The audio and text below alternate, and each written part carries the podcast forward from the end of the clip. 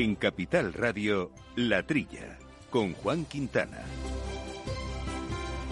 Muy buenos días, gente del campo, y buenos días, amigos del campo y de sus gentes. Eh, ¿Qué tal esta semanita? Bienvenidos, como siempre, a las ondas, a las ondas de Capital Radio, a las ondas agrícolas, ganaderas, agroambientales que compartimos con todos ustedes eh, en esta semanita, como siempre, intensa en muchas cuestiones de actualidad política y económica y militar, pero también en nuestro campo, que no deja de ser relevante y además que se ve muy afectado precisamente por estas tensiones geopolíticas. Un programa que hacemos con Jorge Zumeta, armando los controles técnicos, y aquí en la mesa compañero habitual, Jesús Moreno. Buenos días, Jesús. Hola, buenos días, Juan. Bueno, temas hoy que vamos a comentar, aparte de, evidentemente, seguiremos hablando de cereal, del impacto de, la guerra de Ucrania y de Rusia en algunos aspectos que nos afectan a nuestro sector agroalimentario. Va a haber dos cuestiones en concreto que vamos a tratar. Una es el desarrollo de un proyecto, una plataforma que se llama Carne y Salud. Es una plataforma de información del sector que quiere dar cabida a todos los aspectos de interés eh, para el consumidor vinculado a este alimento y, en fin, eh, bastante interesante en cuestión de información científica actualizada y también divulgativa para conocer mejor lo que representa la carne en nuestra cadena alimentaria, en nuestro modelo productivo y en nuestro medio ambiente. Y de ello vamos a hablar con José Manuel Álvarez, que es coordinador de la plataforma de organizaciones interprofesionales ganadero-cárnicas. Y otro asunto que también nos va a traer hoy un compañero habitual de micrófonos que nos encuentra con nosotros, que es Pablo Maderuelo, ya saben, que lidera esta sección de la España medio llena, es la puesta en marcha, la, firma ayer viernes precisamente de un proyecto que se llama Vivacés, un proyecto que se firmó con el aval y con la presencia de nuestra vicepresidenta tercera del gobierno, Teresa Rivera, y en la que, bueno, pues distintas eh, compañías de gran relevancia de muchos ámbitos eh, económicos se han puesto de acuerdo para trabajar conjuntamente precisamente por la reactivación de la economía y la población en nuestros espacios eh, rurales. Proyecto de envergadura, iniciativa privada que suponemos reforzará la iniciativa pública en este tema, que como ya sabes Jesús, llevan muchos años eh, trabajando desde distintos partidos, al menos hablando de distintos partidos, también yo creo que ahí se trabaja más en solucionar el problema de la España despoblada. Pues sí, yo a mí no me gusta lo de la España vaciada, me gusta la España despoblada, en todo caso vacía, no se ha hecho gran cosa en los últimos años sobre el particular y ahora de repente eh, vienen, vienen los lamentos. Pero llevamos ya muchos años dejando los centros de salud abandonados, las farmacias que han desaparecido, las líneas de, autobuses que no existen, en fin. Eso poco a poco ha ido sumando la situación actual. Pues de eso vamos a hablar en concreto con Pablo Maderuelo y otros asuntos de la actualidad que vamos a ir poco a poco desbrozando aquí con Jesús Moreno y posteriormente con Quintiliano Pérez Bonilla que también se incorporará a mitad del programa. Le recuerdo nuestro correo electrónico latrilla arroba capitalradio.es. Al mal tiempo, mala helada. El cambio climático lo ha cambiado todo y los riesgos son más y más imprevistos, como las lluvias, las heladas o el pedrisco. Por eso necesitas un buen seguro agrario que garantice tu tranquilidad. Y ahora es el momento de contratar tu seguro de uva de vino. Agroseguro. Trabaja sobre seguro. La Trilla, con Juan Quintana, Capital Radio. Bueno, Jesús, pues vamos a, comenzar eh, a hablar de temas eh, de actualidad. Ya saben nuestros oyentes que la política que lidera el sector en toda Europa es la política agraria comunitaria, por cierto, la más antigua política común de toda la Unión Europea y que en esta nueva etapa, pues los estados tienen bastante margen de maniobra dentro de un orden para desarrollar su propio plan estratégico, ¿no? Pues el Ministerio de Agricultura, Pesca y Alimentación, Luis Planas, mostró el pasado lunes precisamente su confianza en que España tenga aprobado el plan estratégico eh, este semestre, eh, tras enviar ya la primera respuesta a la Unión Europea que supondrá el inicio de reuniones técnicas y de posteriores eh, negociaciones. Lo ha hecho, por cierto, en la inauguración del Salón de Gourmets que desde el pasado lunes se celebraba en el recinto ferial de IFEMA en Madrid.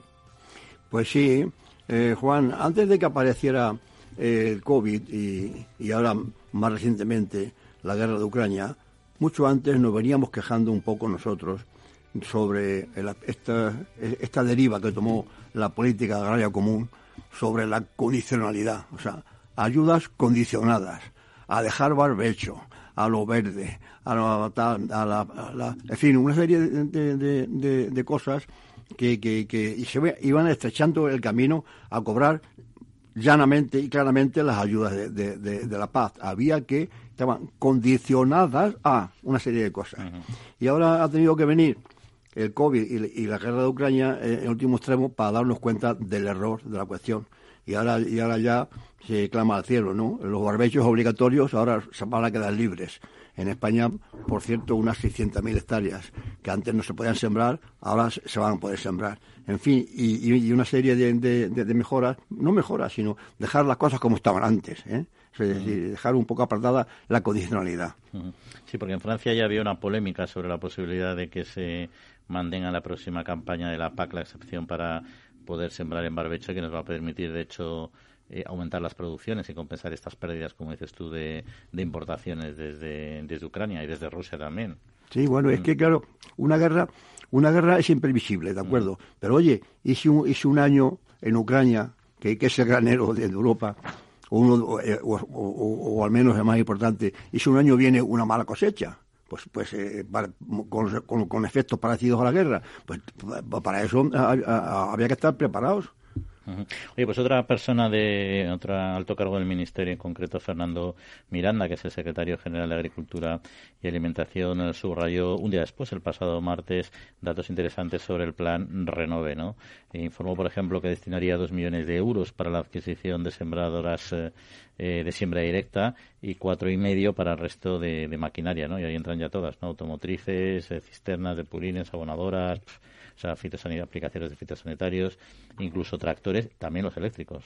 Sí, eso me, eso me ha llamado a mí la atención, si un tractor eléctrico puede tener potencia para, para, para sus funciones, ¿no? Sí, ha estado Fernando Miranda, secretario general de, Agricultura, antiguo conocido nuestro, eh, en IFEMA, en la feria más importante de maquinaria agrícola que hay en Zaragoza, y ha explicado sobre estas ayudas, que tienen de novedad este, este apartado de dos millones eh, destinados exclusivamente a las, a, las máquinas de, siembra directa. ¿eh?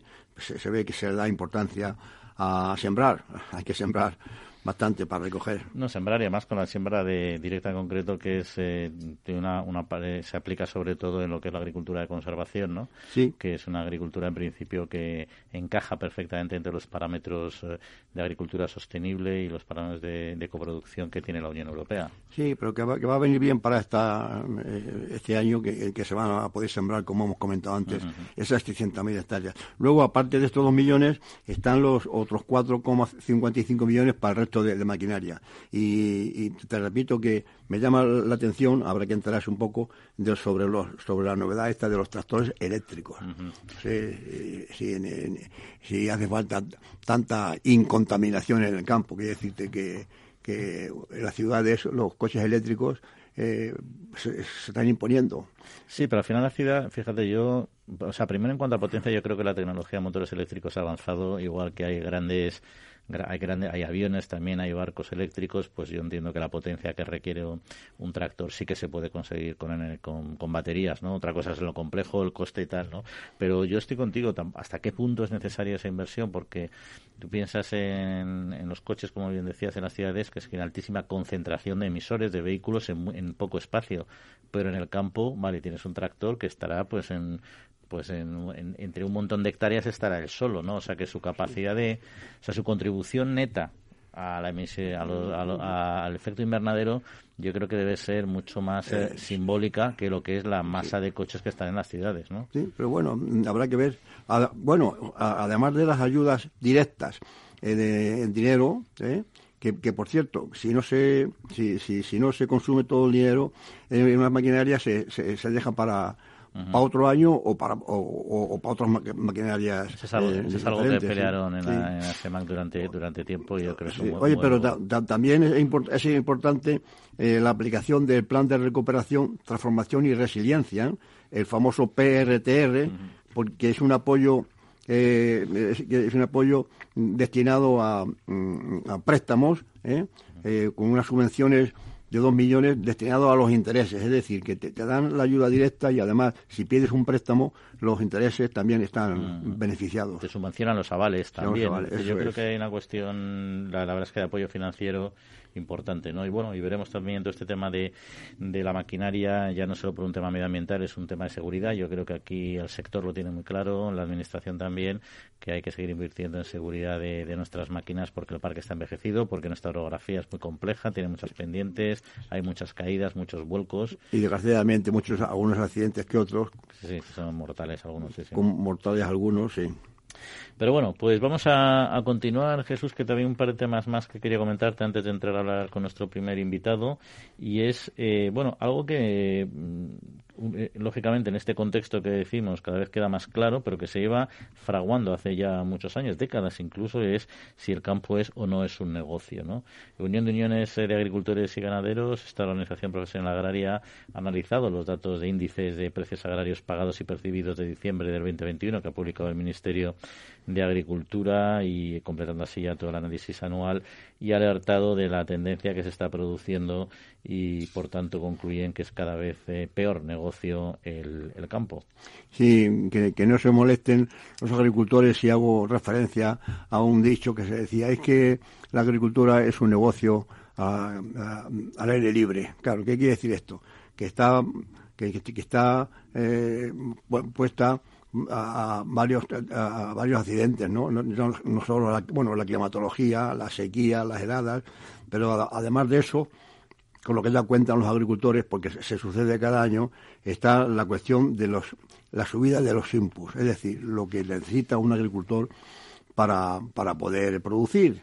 ¿eh? Eh, han subido el 13,7% de media y, los, y, los, precios de venta solamente el 9. O sea, hay una diferencia entre lo que han subido, lo que, lo que ellos necesitan, con, diferencia con, lo que ellos reciben cuando, cuando ellos venden. ¿eh?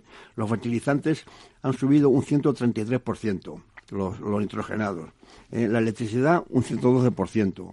Y los piensos en, el porcino hasta un 24%. Quiere decir, ha, ha subido todo lo que ellos necesitan y sin embargo no se compensa con los precios que ellos reciben al vender los productos.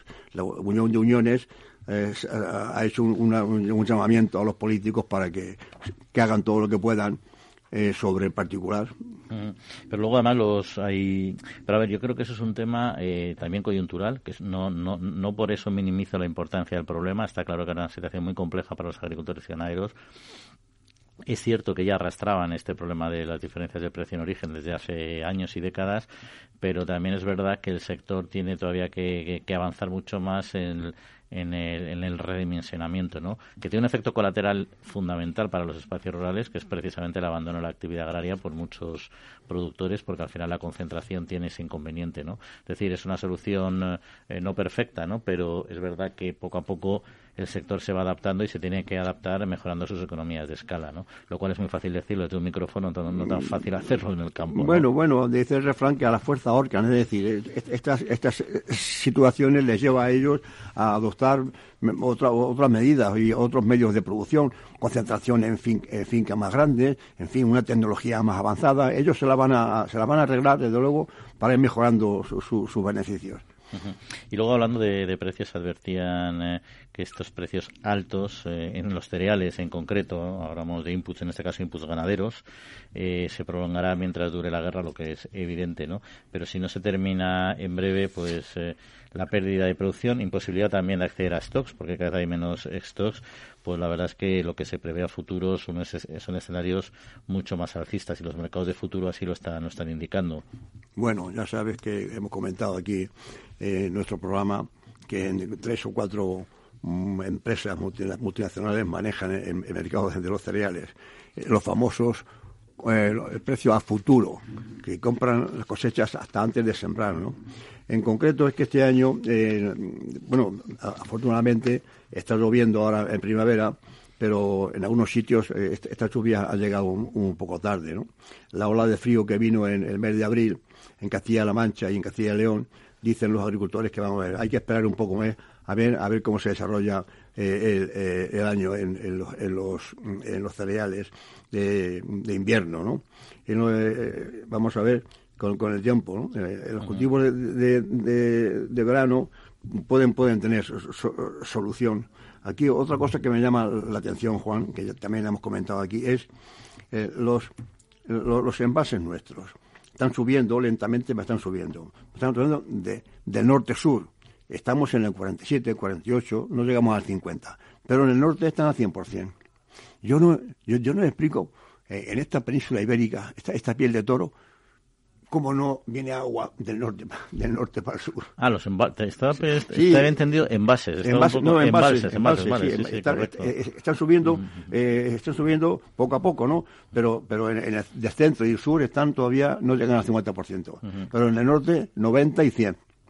Ahí estamos en lo de siempre. Si es que al final lo, que te dice el sentido común, que por lo visto debe ser una tontería en este caso, porque algo lo impide, es que haya trasvases, porque estamos dentro de una, hay una lucha entre, entre cuencas hidrográficas y eso es un problema también, y entre comunidades autónomas, hablando de la propiedad del agua, que al final la propiedad es, es pluriregional, pero el hecho es que tenemos que el, el, modelo de trasvases no parece técnicamente ningún disparate. Hace ya eh, siglos que se hicieron eh, canales enteros en, América, en África, el de Suez, el de Panamá, como para no poder hacer unos trasvases que traigan agua del norte eh, en, en, las épocas de, de, de, superávit. No se trata de sacar el agua cuando esté en, épocas más de verano, por ejemplo, más estivales, no, pero tienen todo el invierno y todo el otoño y toda la primavera. Tú fíjate, el canal de Castilla, que tiene 100 años, y no había la tecnología que hay ahora.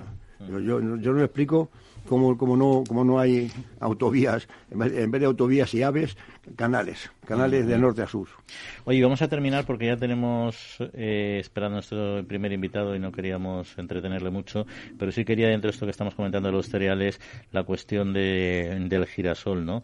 Que han afectado, como ya sabemos, al girasol. Se ha hablado mucho de ello, ¿no? Pero unido con la, el barbecho que mencionabas antes, esa posibilidad de cultivar el barbecho, pues ha provocado que su cultivo ya se dispare en Andalucía, ¿no? En particular en Cádiz, ¿no? Pero también eh, curioso es que se ha frenado en otras en otras eh, zonas, ¿no? Sí, es curioso. Yo eh, ahí en, la, la, la, zona de la Mancha más más más de girasol es la parte de Cuenca, son unas tierras idóneas para girasol. Y en esa época se, empezó a dejar de sembrar y yo le preguntaba a los agricultores, dice, es que es que es que luego las pipas nos pagan lo, que quieren, entonces se vamos, que, que, que, no tenían rentabilidad. Ahora parece ser que con esto, con esta falta de girasol, por, la cuestión de, de, de, Ucrania y los precios actuales, parece que está, están animando a los agricultores a, poner girasol en Andalucía. Se sembraron el, año pasado 194.000 hectáreas y se prevé un incremento sobre esta cantidad. Están viendo que los precios van a subir y aunque, como hemos comentado antes, están subiendo también los inputs, el gasóleo y los fertilizantes, pero están viendo una perspectiva de, rentabilidad. Vamos pero curiosamente luego Extremadura, por ejemplo, ahí el agricultor extremeño no, no, no ve, no, no, no, no, o sea, valora negativamente el riesgo de cambiar de cultivo con los costes elevados. Pero es que los costes elevados le van a afectar a, todos los cultivos. Por eso no entiende muy bien ese planteamiento de no aprovechar la, la oportunidad. Sí, es curioso, pero es, curioso que en las zonas están muy, muy apegadas a los cultivos tradicionales de, cada zona. Y, es verdad, eh, llama la atención eh, el cambio de, de, cultivos, ¿no? Cuando no hay costumbre. Un ejemplo de cambio de cultivo, eh, ya, lo, ya lo, hemos comentado aquí, ha sido el de los pistachos en Castilla-La Mancha, que es la, la, zona que, que, más... Este, o sea, eso es una evolución a, algo algo mm. desconocido, ¿no? O la modernización de los almendros en muchos sitios, es decir, ha habido muchos cambios ahí sustanciales. En fin, vamos a cambiar de tema, Jesús, nos vamos a ir al tema cárnico, a lo que es la carne y la salud. En Agrobank todo son facilidades. Porque tramitamos la PAC por ti. Y si solicitas un anticipo de las ayudas superior a 3.000 euros, te llevas un altavoz y asistente inteligente Google Nest Hub. 5.000 unidades. Infórmate en caixabank.es barra agrobank. La Trilla, con Juan Quintana, Capital Radio. Pues aquí seguimos, seguimos hablando de campo, de alimentación, de salud, de todas estas cuestiones, y en concreto hoy de la carne, ¿no? Porque Carne y Salud es una plataforma de información del sector que en principio va a dar cabida a todos los intereses del consumidor y para hablar de, qué es esta plataforma, cómo surge, a qué se dirige y qué se puede conseguir eh, eh, accediendo a ella, nos acompaña José Manuel Álvarez, que es el coordinador de la plataforma de organizaciones interprofesionales ganadero cárnicas. José Manuel, muy buenos días. Hola, Juan, muy buenos días. Bueno, pues bienvenido y vamos a hablar ya de, esta plataforma que dentro del contexto siempre delicado que hay en el debate eh, de salud y ambiental respecto al consumo de la carne cada, cada vez más intenso y ahora podemos profundizar en por qué sucede esto. Eh, queríamos conocer este interesante proyecto, ¿no? Y, cómo surge y quién constituye esta, esta plataforma. Bueno, pues eh, Carne y Salud es un, es un, forma parte del trabajo común de, las organizaciones interprofesionales ganadero-cárnicas, ¿no? las, las seis interprofesionales la, la, del cerdo ibérico, la de la carne de ave, la del conejo, la del ovino caprino, el porcino de capa blanca y la del vacuno. Surge hace unos años eh, cuando, cuando eh, el sector eh, toma conciencia de la necesidad de trabajar de forma conjunta pues para poner en valor el papel de la ganadería y de la carne en la, en la alimentación y en la, y en la, y en la relevancia socioeconómica para, para, para nuestro país. Y la, carne es, eh, es, salud, eh, José Manuel, porque últimamente parece que cada vez hay más gente que opina lo contrario. Evidentemente, la carne, la carne es, es, es salud, como, como, como toda la alimentación eh, eh de forma de forma razonable, equilibrada y variada, ¿no? Eh, si no si no no habríamos llegado como como especie y como y como humanidad al, al día de hoy, ¿no? Desde hace desde hace cientos de miles o millones de años. Eh. Es cierto que que desde un tiempo hacia aquí, eh, pues hay hay una cierta imagen, una cierta tendencia eh, contraria a la ganadería, a la carne, sobre todo en ámbitos en ámbitos urbanos, eh, que, que, parece o que da la imagen da la imagen en la opinión pública y en la sociedad de que de que es todo eh, digamos por motivos bien filantrópicos, bien eh, medioambientales, bien de, salud, pero bueno, hay que tener en cuenta también que detrás de, todo de todo esto eh, aparte de aparte de una cantidad de personas que, que optan por determinados eh, modelos de, alimentación pues también hay bastantes intereses de todo de todo tipo es decir intereses intereses económicos intereses empresariales intereses regulatorios hay hay hay, hay mucho mucho detrás pero evidentemente sí sí eh, la carne la carne es salud es decir porque pues por, por aportar cuatro, cuatro datos básicos. Eh, cuando dicen que en España tenemos niveles de carne, de consumo de carne muy alto, pues mm, lo primero que hay que decir es que nuestro país es el país con mayor esperanza de vida del mundo, ¿no? Según según los los, los análisis del Instituto de, de, Evaluación de la Salud de Washington o la revista de Lancet, somos el país más saludable del mundo, según, según el ranking de Bloomberg. Somos el país con mayor esperanza de, vida de la Unión Europea, según los propios informes de la Comisión Europea. Es decir, que, que nuestros indicadores de, de, salud como, como, como sociedad son, son inigualables, ¿no? Y, y, y algo contribuirá el, el el consumo el consumo de carne y de productos cárnicos que tenemos que tenemos ah. aquí y qué y qué, van a poder encontrar los usuarios en esta plataforma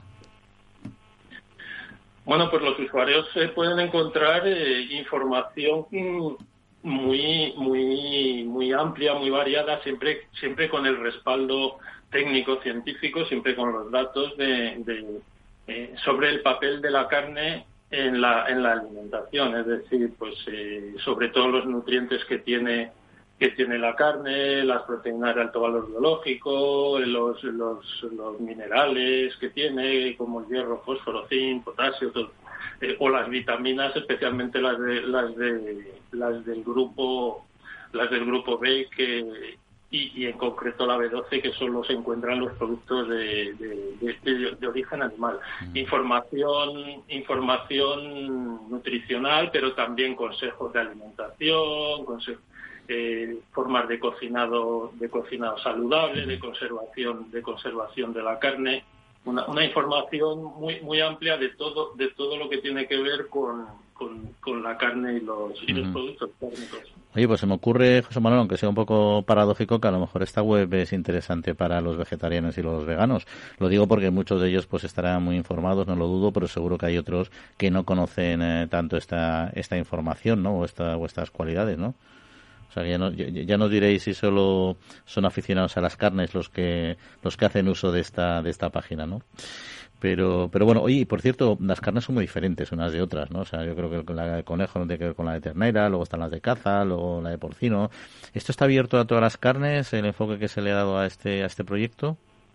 Sí, sí, por supuesto, por supuesto. Ahí, ahí hablamos de todas, de todas las carnes, como, como decía antes, eh, es una iniciativa de conjunta de, de todos, de todas las profesionales, de todos los sectores ganadero, ganadero cárnicos, con lo cual eh, las carnes tienen cada una sus, eh, sus características eh, propias definitorias. Todas, todas ellas tienen esas, esas características comunes de, relacionadas con, con, los nutrientes de alto valor que, que nos proporcionan en nuestra alimentación y, y, todas están todas están contempladas en, en nuestra en nuestra plataforma sí y ya para, eh, para terminar, una aclaración que hemos comentado a veces en este programa, pero que siempre nos parece interesante destacar, ¿no? Es que hay personas, ya te digo, personas no informadas, porque también están informadas algunas otras, ¿no? Que piensan que, bueno, que la proteína eh, cárnica se sustituye directamente por proteína vegetal y ya está, ¿no? Eso es proteína al fin y al cabo, ¿no? Pero ¿es proteína al fin y al cabo o es diferente la proteína animal de la proteína vegetal? Sí, evidentemente, claro. En, nuestra alimentación consumimos y debemos consumir, evidentemente, tanto proteínas de origen animal como de origen vegetal. Entonces, eh, eh, pero son diferentes. Las proteínas, eh, por decirlo en términos un poco técnicos, son biomoléculas de gran tamaño que están formadas por cadenas de aminoácidos, ¿no? Entonces, las, proteínas de origen de origen animal que se encuentran pues en las carnes y en otros productos de origen animal como pescado, huevos, lácteos, etcétera, son, son de alto valor biológico. ¿Qué quiere decir esto? Que, que, contienen todos los aminoácidos esenciales que necesita nuestro organismo, que, que nuestro cuerpo no puede producir por sí mismo y que tienen que ser incorporados mediante la alimentación. Mientras que las proteínas de, de, origen vegetal eh, no tienen todos los aminoácidos esenciales. Es decir, según qué alimentos, según qué alimentos proteicos de origen vegetal, eh, tienen carencia de, uno o de otro eh, aminoácido y por lo tanto hay que hacer eh, combinaciones, hay que hay que hacer cálculos y hay que hay que cuidarlo de, de una forma de una forma diferente. Además, además la digestibilidad también, que es un tema importante. Las proteínas de origen animal nuestro cuerpo las, las, las digiere de, forma más, más fácil y más eficiente porque, porque son más accesibles a las enzimas digestivas.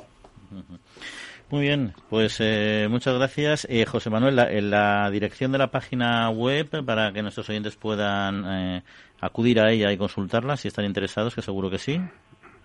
Sí, es eh, www.carneysalud.com. Bueno, pues está muy fácil, eh, carneysalud.com, ahí tienen información sobre el sector cárnico con una perspectiva rigurosa y desde luego con el aval científico correspondiente. José Manuel Álvarez nos lo ha acercado, que es coordinador de la plataforma de organizaciones interprofesionales ganadero-cárnicas. Pues muchas gracias por acompañarnos otra vez y nada, que tengáis mucho éxito en este y otros proyectos. Un saludo. Muchas gracias, Juan. Un saludo cordial a, todos eh, vuestros oyentes. Buenos días.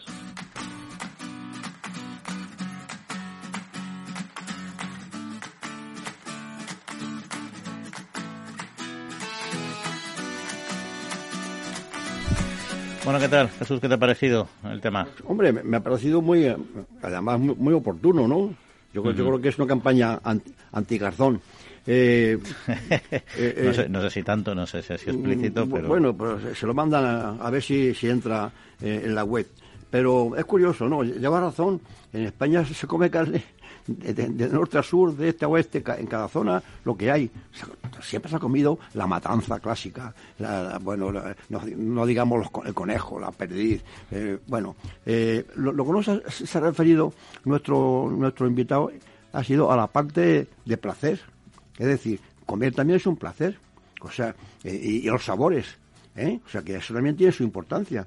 Eh, el sabor de un, de un, chuletón a la brasa, por ejemplo. El sabor de un buen, una buena longaniza de Salamanca. Quiero decirte que comes con proteína y además tienes un placer comiendo. Un conejo al ajillo, exquisito. Por, por donde lo mires. Cualquier carne tiene también un placer al comerla. Pues seguro que nuestro compañero que ya le tenemos al teléfono, Quintiliano Pérez Bonilla, alias Quinti. Quinti, ¿cómo estamos? Muy buenos días, señor director. Buenos días, querido compañero Jesús. ¿Cómo estamos? Eso digo yo. Mi querido Quintiliano, querido, ¿cuánto me gustaría verte? Estoy echándole de menos a ustedes. Ya buscaré un huequito para ir Di que sí, pues. pues estamos, Quinti, precisamente hablando de. Es que hemos, en una pena que no hayas podido escuchar la entrevista, hemos hablado con José Manuel Álvarez eh, del programa del proyecto Carne y Salud y estábamos comentando un poco esta, esta cuestión, que es una, interés, es una iniciativa que le decía yo que a lo mejor puede ser interesante hasta para vegetarianos y veganos que no estén bien informados, porque lo sabrá que sí que lo estén y tomen una decisión con toda la información correspondiente, porque aquí la verdad es que información con bastante rigor en torno a lo que es eh, todo lo que conlleva el consumo, la nutrición y las y también cuestiones medioambientales de, la carne que a veces se, malinterpretan y se explican mal. Pues sí, efectivamente. Eh, en la noticia que estamos viendo del consumo de carne, tenemos que tener en cuenta que es fundamental la carne, la proteína animal, para el desarrollo humano armónico, sobre todo por el tema del crecimiento en la gente joven. La gente tiene que saber que la proteína es esencial fundamentalmente porque es la que es capaz de vehicular hormonas, inmunoglobulinas, los célebres anticuerpos, tan de moda ahora con el tema de las pandemias, sintetizan nuevos tejidos para el crecimiento y las proteínas están formadas por los aminoácidos. Y los aminoácidos, que son esenciales, hay algunos aminoácidos que el cuerpo humano no los sintetiza y que son necesarios aportarlos a partir de otras fuentes aminoácidicas, como puede ser la proteína animal. De tal manera que estos nueve aminoácidos que el cuerpo no sintetiza es la que hace dar el valor biológico a las distintas proteínas. Es decir, cuando alguien dice, no, yo es que no como carne, soy vegano, cuidado, cuidado porque está usted poniendo en grave riesgo a su salud, porque es que lo necesita el organismo. No solamente de proteína vegetal vive el hombre, sino que necesita también, lógicamente, por ejemplo, el valor biológico de algunos alimentos. El suero de leche eh, se valora hasta 100, 120. El huevo, un valor biológico de 100. El pescado, 80-85. La carne, 80. La soja, 75. El gluten de trigo, 64. Arroz, un 59. Las legumbres, la proteína de las legumbres, sí, tienen mucha proteína, pero solamente tiene un 50 de valor biológico porque no tienen, no les llevan los elementos fundamentales que son los aminoácidos esenciales. Y eso es clave. La sociedad lo tiene que saber. Es muy importante para su propia salud. Oye, y, hablando de carne, Quinti, eh, España eh, es el tercer país, es un tema de, gestión en este caso, luego seguimos con el tema del consumo, pero por hacer un paréntesis, el tercer país de la Unión Europea con más peticiones para almacenar eh, carne de porcino, ¿no? ¿Esto a, qué se debe? ¿Qué consecuencias puede tener? Pues esto tiene como el origen fundamentalmente es las dificultades económicas que están pasando los ganaderos de porcinos de toda Europa como consecuencia de unos enormes eh, aumentos en los costes de producción producidos fundamentalmente por la disminución en, las ventas de, la carne y producidos también por el incremento brutal de las materias de las materias primas, el gasóleo, los cereales y encima se ha agravado muchísimo más ahora con la con la guerra de, Ucrania, ¿no? Los precios bajaron en España, hubo una época que estuvo muy alto, ya se están recuperando, eso es cierto, pero bajaron durante unos meses de una forma muy muy intensa y esos precios que han bajado no acompañados precisamente al revés por una bajada de la alimentación de los piensos, muy al contrario, pues ha hecho lógicamente que la Unión Europea pusiera en marcha el reglamento para poder almacenar carne. Curiosamente, curiosamente, España es el tercer país por detrás de los Países Bajos, Dinamarca, que han puesto en almacenamiento privado. Sin embargo, aun siendo un país con un censo muy importante, yo he hecho aquí un pequeño estudio, y del total del censo de porcino español, pues ha pedido el 0,01%. En Dinamarca el 0,07% y Holanda un 0,12%. O sea que por eso es por lo que se ha producido esta necesidad, claro, del almacenamiento.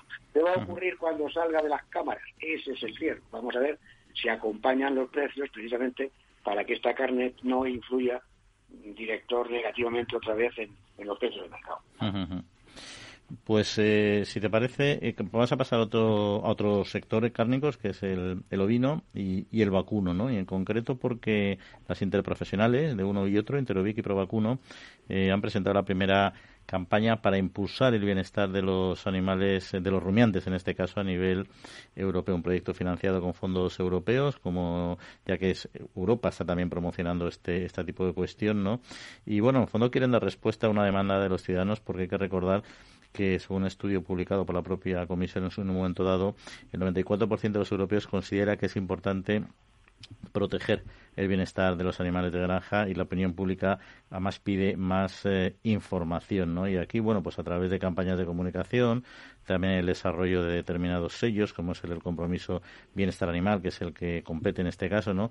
Pues bueno, se pretende, yo, yo creo que no solo mejorar el bienestar, sino también eh, es eh, aclarar y, y, poner sobre la mesa la realidad actual del bienestar animal, que salvo excepciones es, es muy elevada. Si es cierto que el 94% de los europeos consideran que es importante proteger el bienestar de los animales, eh, también es cierto, como dice aquí, que la opinión pública pide más información. ¿eh?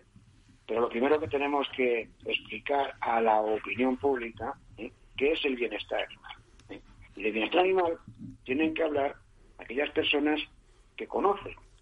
Porque en una ocasión, en un congreso veterinario, yo propuse una definición que se aprobó en el plenario que decía que el bienestar animal es la ciencia que estudia la forma de vida de los animales, de tal manera que en todo momento se le proporcione, se cubran sus necesidades fisiológicas, se mantengan en un medio ambiente adecuado y se sacrifiquen sin de forma de forma incruenta. O sea, fíjate director lo que digo, es la forma de vida, no estoy hablando de la producción, las explotaciones, que esto suena fatal. No, no. ¿Cómo se produce, cómo viven los animales? De tal manera que tengan cubiertas todas sus necesidades fisiológicas, ¿eh? se encuentren en un medio ambiente adecuado, con una alimentación sana de proteínas, vitaminas, minerales, aminoácidos, hidratos de carbono, y que mm. luego se sacrifiquen de forma incorrecta. Eso es el auténtico bienestar animal. Y mm. para saber eso, pues hace falta profesionales como ingenieros agrónomos, veterinarios, gente que conoce la fisiología de los animales, conocen la, la, la, todas las circunstancias productivas de vida de esos animales, porque hay mucha gente aficionada al bienestar animal que no tienen ni idea de lo que es el bienestar animal y que hacen mucha demagogia. Hombre, que el 95% de los ciudadanos europeos pues estén preocupados por el bienestar animal, pues mire usted, yo lo dudo, lo dudo, habría que saber qué tipo de encuesta, cómo se ha hecho la encuesta, cómo se ha solicitado la pregunta. ¿A usted le gusta que los animales se encuentren bien? Pues hombre, todo el mundo dice que sí, no va a decir que no, no, es normal. Ahora, de eso, a extrapolar que toda la población de Europa está muy, muy, muy preocupada por el bienestar animal, pues hombre, yo quisiera matizar la, la, contestación de la... Eh, yo estoy, estoy contigo. Si una pregunta la haces, por poner un ejemplo, eh, y me tiro a la piscina, eh, ¿es su, sus preocupaciones diarias el bienestar, el bienestar en animal es una de ellas? Pues seguro que todo, la mayoría diría que no. Pero si dices, ¿te preocupa el bienestar de los animales? Pues la gente va a decir, pues sí, claro, es un tema pues, que me interesa, me preocupa y tal. Entonces el enfoque, no, no, no creo yo efectivamente que los consumidores eh, masivamente estén en su día a día, ni siquiera cuando van a comprar, pendientes de si eh, el animal ha, estado bien cuidado, que además lo ha estado. El es, el concepto, el mm. concepto, ¿no? O sea, yo soy veterinario, yo no me atrevería a meterme en un quirófano y a opinar sobre una operación de un tumor cerebral, porque no es mi especialidad, ¿no? Ni tampoco me atrevería a ordenar el, yo qué sé, el, tráfico aéreo del aeropuerto de, de, de Madrid Baraja, ¿no? Pero en el tema del bienestar, por eso te digo que tienen que haber especialistas, que los hay. Puede ser una verdadera especialización de la profesión veterinaria o agronómica, ¿no? para que a la gente se orienten las granjas, se orienten los ganaderos, para que realicen las actuaciones de bienestar animal como, como, como tiene que ser, pero no de una forma demagógica, ¿no? No como cuando alguien dice, mire usted que cuando se insemina una vaca se le está violando. Pues hombre, mire usted, pues, pues, pues no. pues no, mire usted. Ese es el tema, ¿no? Oye, Quinti, esto, eh, en, esta, esta acción de, de Interoví y, y Provacuno, que son los que promueven esta campaña de certificación de bienestar animal, que por cierto, se ha unido también la, la, interprofesional húngara de, de Cordero, ¿eh? es curioso. Esto digo yo que para certificar, para este sello que, que, promueven, para certificar este bienestar animal, que eh, esta entidad nacional de acreditación, la, la ENAC, ¿esto, esto supone algún costo para, para, el ganadero obtener este sello? No, vamos a ver. Eh, yo soy el presidente del Comité Científico de Bienestar Animal del, del sector porcino, ¿no? Entonces, de forma voluntaria y además gratuita, ¿eh?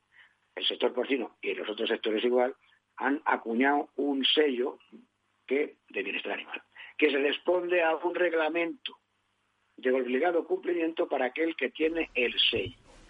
Ese sello está, eh, se, va a las granjas, van empresas auditoras, comprueban que las granjas están cumpliendo todas las características, necesidades, requisitos de lo, del reglamento de bienestar animal y entonces te conceden ese sello. Y ese sello gratis, ¿no? Ese sello gratis. Entonces, tú puedes vender carne en, por ejemplo, el sector porcino pues está vendiendo carne en el corte inglés, en un montón de, entidades, o sea, grandes superficies, ya con el sello de bienestar animal.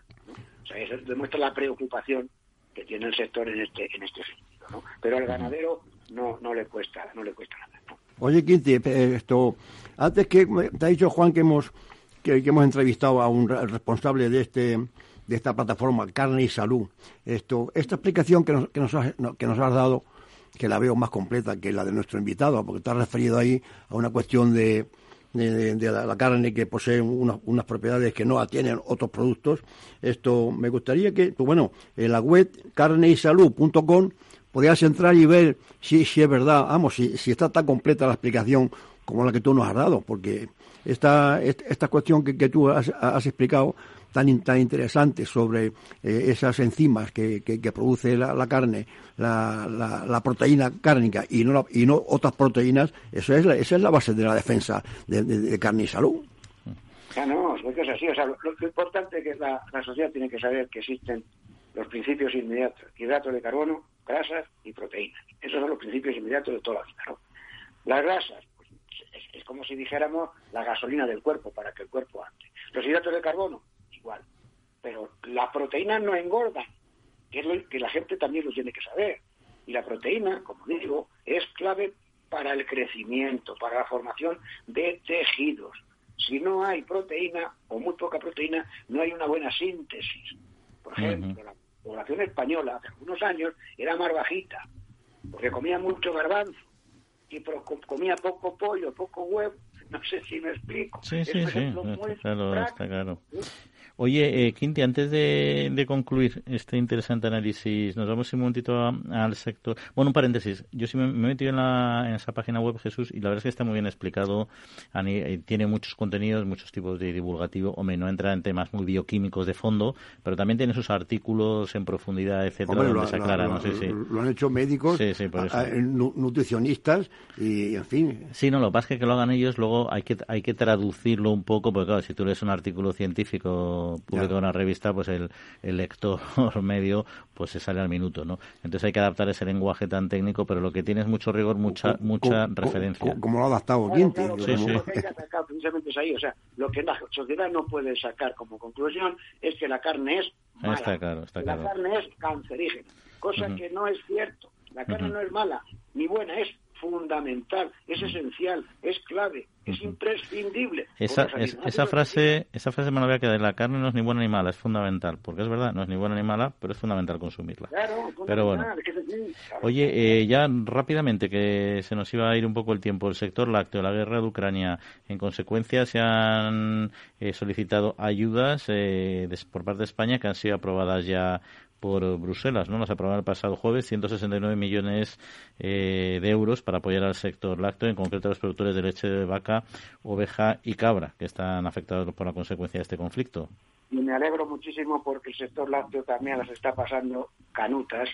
No solamente antes de la guerra de Ucrania ya estaban perdiendo muchísimo dinero, como todos sabéis, porque el sector lácteo español está muy, muy complicado desde el principio. Hay una discrepancia de opinión con algunos, os acordáis, cuando las cuotas lácteas, ¿no? Alguien decía, no, quitemos las cuotas que vamos a tener problemas. Otros decían, no, que si no el sector no se reestructura y no crece. Bueno, pues entre aquel debate ahora el hecho real es que el sector las está pasando fatal y claro, que se le dé una ayuda hasta 210 euros por vaca me parece fenomenal, o a 180 o 100 euros por animal, pues, y, y en el ovino 15, 10 euros por animal, pues hombre, yo creo que era necesario y, que es importante que se les haya dado esta ayuda y se lo merecen y lo necesitan. Eso yo estoy totalmente de acuerdo con el Ministerio en este sentido. Y con el sector, enhorabuena y felicitaciones.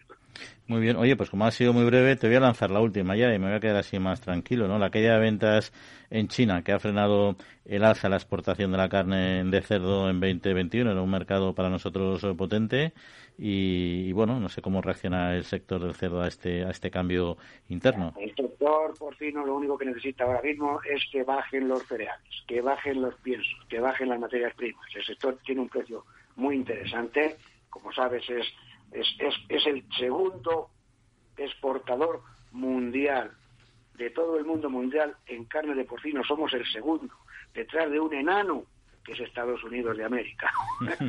y detrás de España, ¿eh? con un par de producción de carne de porcino, ¿no? ¿Eh?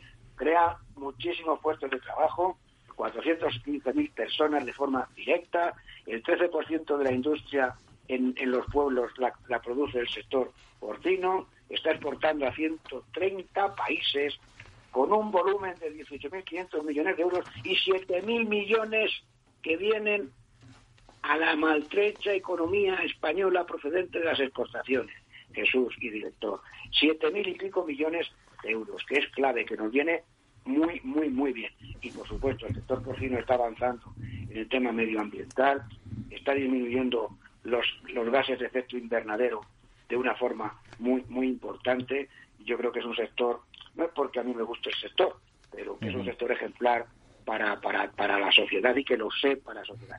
Que no hacemos macrogranjas, que ha habido ya más de dos o tres sentencias judiciales que han tumbado propuestas de macrogranjas, que ha habido ayuntamientos que se han quedado con las licencias en los cajones del ayuntamiento eh, y algunos ganaderos han ganado el pleito y ahora van a pedir responsabilidades económicas a los responsables de no dar la licencia de, de, actividad y de construcción de la granja cuando se la tenían que haber dado. O sea que mm. estas son las realidades del sector y no alguna demagogia que hay por ahí.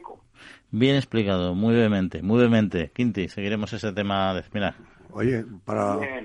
Para, el tiempo que, que, lleva sin venir, ya, ha, completado, ¿eh? Ha compensado. Con... Es que me tenéis estresado, me tenéis estresado. Ah, ah, ah. hoy, hoy, has hoy has... Nada más que para comer y claro, me habéis sacado por el ventanillo. Quinti, hoy, hoy has compensado las ausencias anteriores. Ahí está, ahí está. Oye, Quinti, pues nada, lo dejamos aquí, que tenemos otro tema que tratar antes de que se acabe el programa y queremos dejarle tiempo suficiente. Eh, encantado, como siempre, que vuelvas a estar con nosotros en los micrófonos. Esperemos verte aquí otra vez en, en, la, en el estudio. Un saludo, Quinti. Un abrazo. Un abrazo.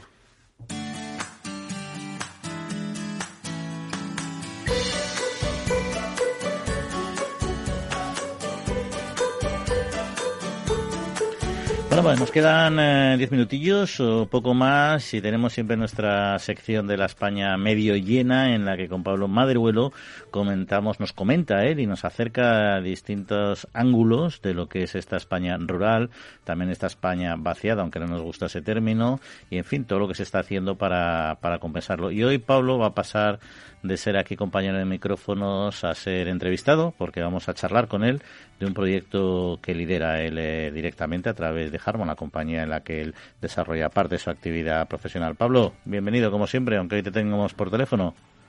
Hola Juan, ¿qué tal? Muy buenos días, ¿cómo estás? Hola Pablo. Pues bien, bien, vamos a hablar de, vamos a hablar en concreto, lo decía al principio, del proyecto Vivaces, ¿no? Esta iniciativa que se ha articulado entre varias eh, grandes compañías privadas con la intención, entiendo yo, de, de, contribuir de manera positiva, evidentemente, a lo que es la reactivación de los espacios rurales y en particular aquellos que tienen este problema de, de despoblamiento, ¿no? Y fue precisamente el pasado viernes cuando se presentó y se firmó este, este acuerdo, ¿no? Se firmó en Sigüenza, si no entiendo mal, ¿no? Y además con alta representación pública.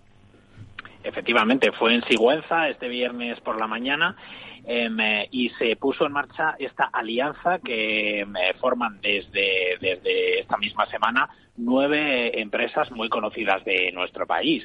Eh, pues algunas de ellas son BlaBlaCar, Danone, eh, Booking, Grunenthal, Amazon, Bayer, eh, la agencia F como media partner del proyecto y también nuestra propia compañía Harmon. Somos nueve eh, empresas que nos hemos unido para trabajar en positivo por eh, dos objetivos fundamentales. El primero es coordinar los que, lo que todos nosotros estamos haciendo por separado para poner en valor el potencial del medio rural y por otro lado, pues para desarrollar acciones ya específicas de manera coordinada. Eh, pero bueno, siempre con, con, ese enfoque que es el que tenemos en el programa todas las semanas, Juan, que es visibilizar casos de éxito, visibilizar los elementos positivos que tiene nuestro medio rural y dejar de hablar en negativo de una vez. Porque aquí hemos eh, hablado en, varias ocasiones y alguno hace hace un año así, ahora ya ha cambiado un poco la situación, ¿no? Pero de manera un poco crítica porque hace hasta hace un año y medio aproximadamente había un bastante estatismo por parte de, de la administración pública a nivel nacional en cuanto al desarrollo de iniciativas para trabajar en esta línea que políticamente fue fue un compromiso político de los partidos de gobierno, también de, de, otros muchos, ¿no? Porque ahora están en boca de en boca de muchos, ¿no? Yo creo que ahora se ha reactivado. También es verdad que ha habido cambios en las personas que dirigen esta estas eh, ramas de la administración que se centran en este asunto, ¿no? Pero qué, qué, qué papel juega este proyecto con la administración o qué o qué visión tiene la administración de un proyecto de este estilo acometido íntegramente por grandes empresas, por grandes iniciativas privadas. Pues el objetivo, Juan, es eh, generar una interlocución eh, que permita eh, que las instituciones públicas tengan a alguien a quien acudir en un momento dado cuando traten de buscar eh, pues el apoyo del sector privado en temas de desarrollo rural y de lucha contra la despoblación porque pues como te estaba diciendo al final eh, cada una de las compañías está trabajando en sus respectivos sectores eh, por desarrollar proyectos que están apoyando a gente que está sobre el terreno desarrollando distintas iniciativas de innovación social. Pero creíamos que era necesario eh, poner todo esto en común, puesto que eh, pues en las conversaciones y en nuestro día a día nos dábamos cuenta de que había muchas sinergias que se podían poner de manifiesto y era necesario que se generase eh, pues un interlocutor o que se generase un movimiento desde el punto de vista del sector privado para que las instituciones públicas también puedan recurrir a, este movimiento en un momento dado pues para poder desarrollar acciones conjuntas y generar esas sinergias.